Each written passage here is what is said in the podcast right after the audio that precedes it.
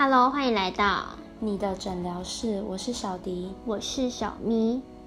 是人生还是人生呢？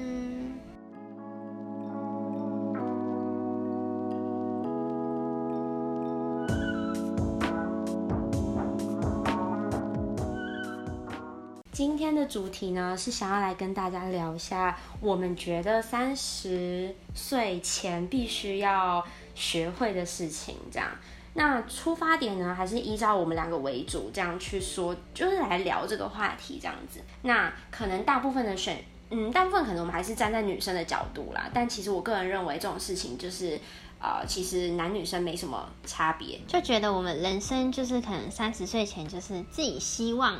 达到的那个目，算目标吗？就是对自己一个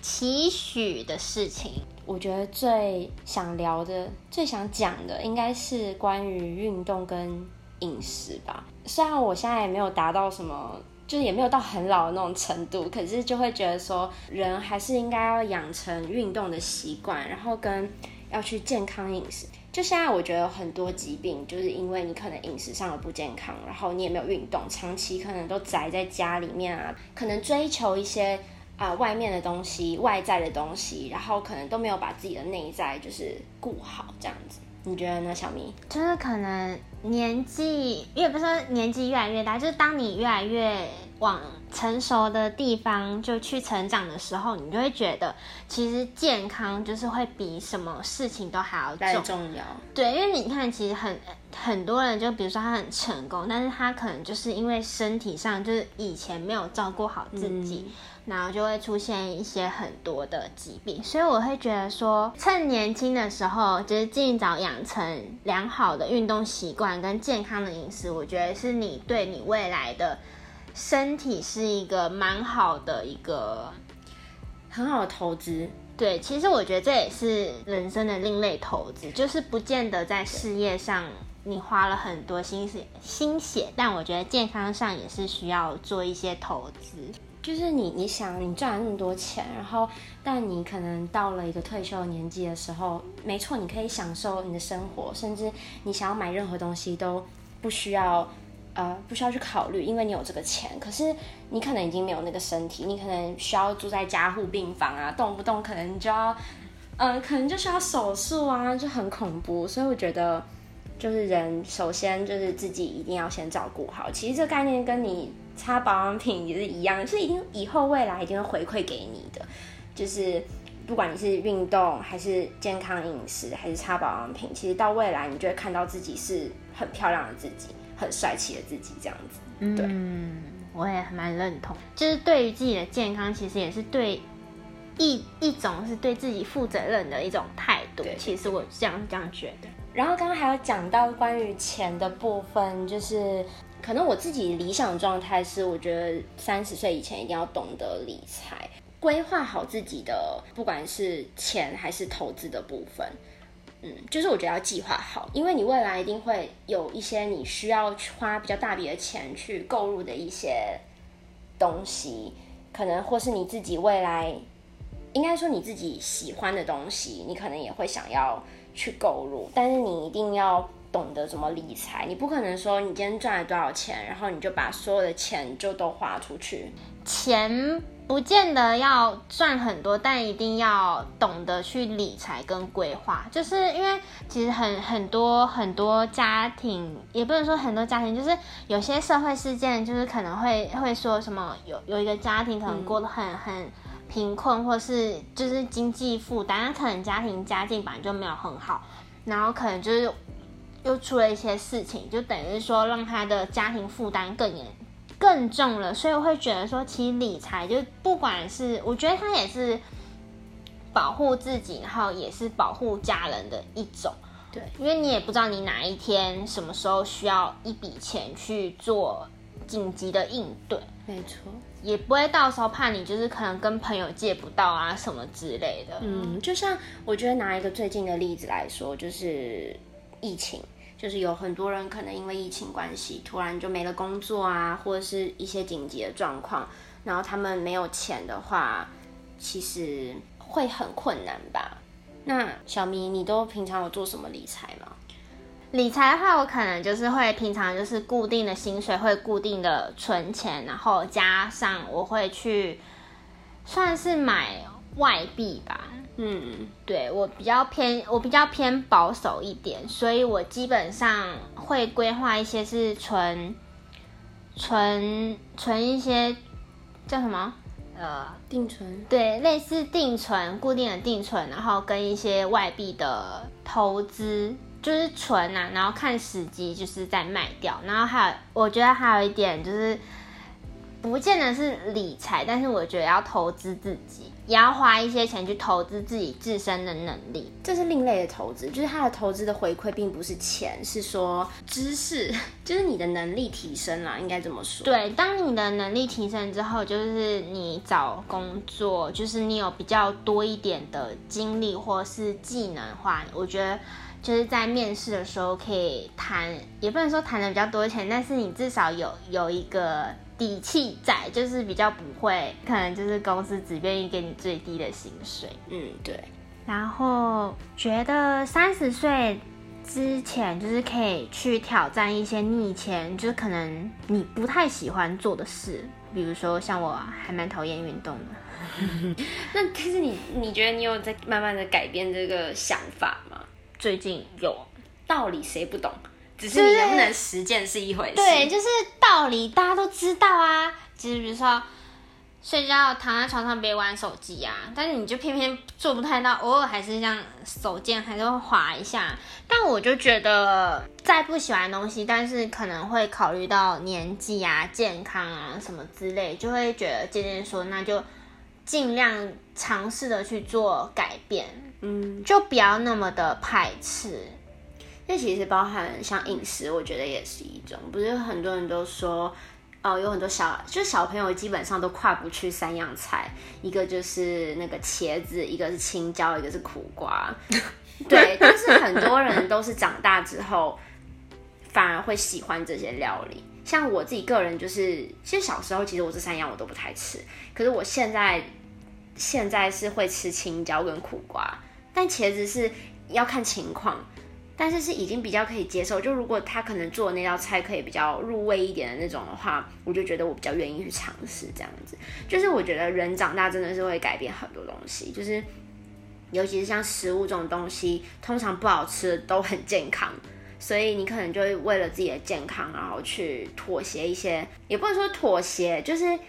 你一开始可能是妥协，可是久而久，你就发现说，哦，它其实也是有很美好的那一面，不管是吃的还是某件事情，就是你一定会找到这中间的乐趣，这样子。嗯，那我我就觉得我以前不算是那种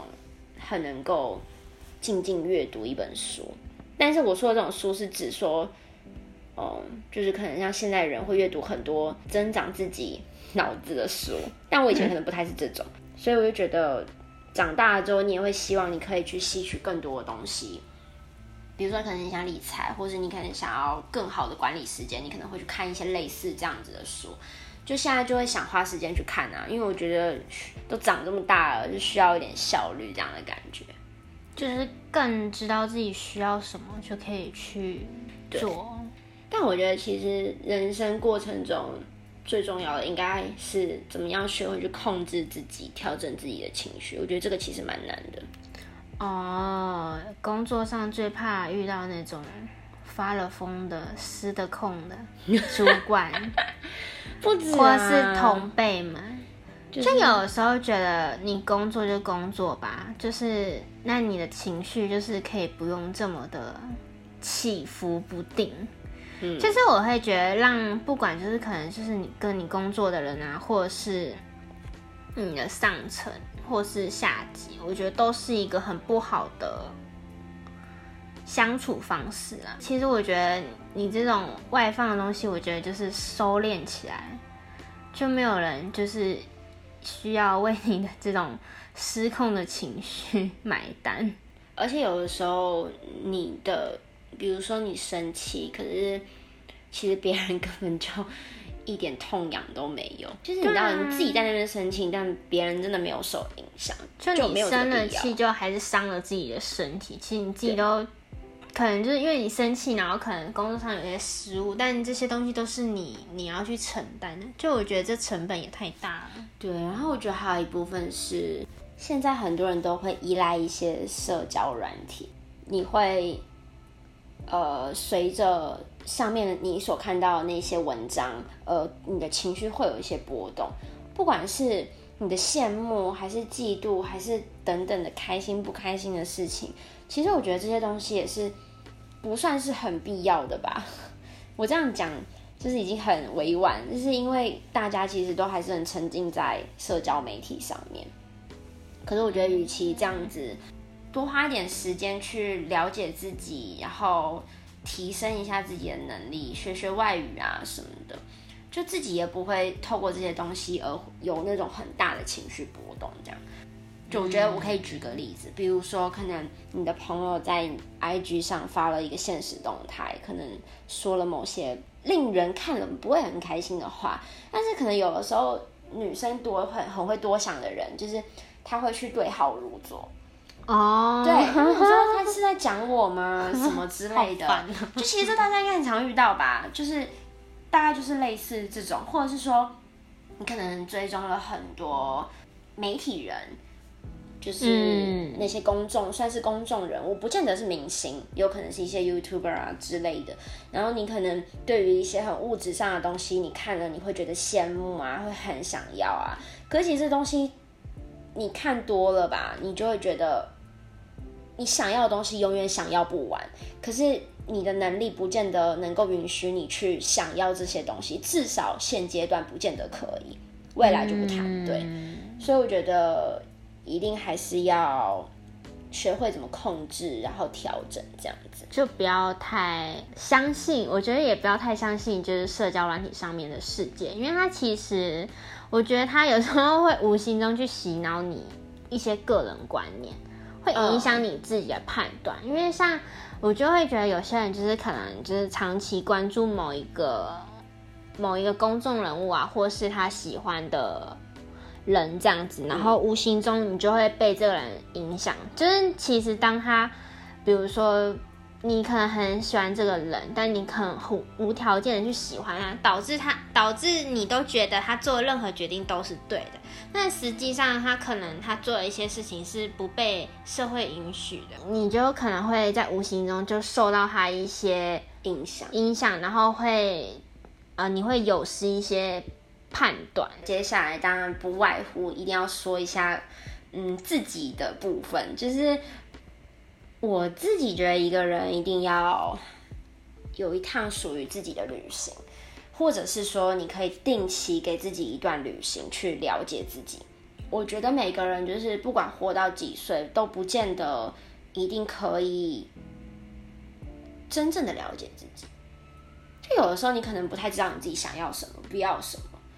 哪怕可能已经很很知道自己要什么的人，他有的时候一定会面临一些我觉得很迷茫的时候。但有的时候，你通过一段旅行啊，或是一段恋爱，可以认识自己，然后可能也会发觉自己哎一些没有看见的优缺点。所以我觉得给自己一点空间是很有必要的。你也未必说这段旅行或是这段爱情就一定要很长很远什么的，或是你一定要出国旅游等等的，不见得。但就是你一定要定期给自己一段时间去清理自己的。思绪、脑子，对吧？嗯。最后就想要聊一下关于孝顺父母这一块，你怎么想？关于孝顺父母这件事情，就我觉得，当你出也不能说出了社会，就是当你有能力，就是在赚钱的时候，我觉得就是应该要，就是可能就是可以慢慢的去孝顺你的父母，因为其实。我觉得每一个家庭都都是有自己的生活环境嘛，对。但其实我觉得，就是不管是家家庭的氛围好或不好，都是亲人，就是亲人，就是都是有血缘关系，但他也是有养你跟照顾你，需要去做一些回馈，就是毕竟他也是在你很小的时候，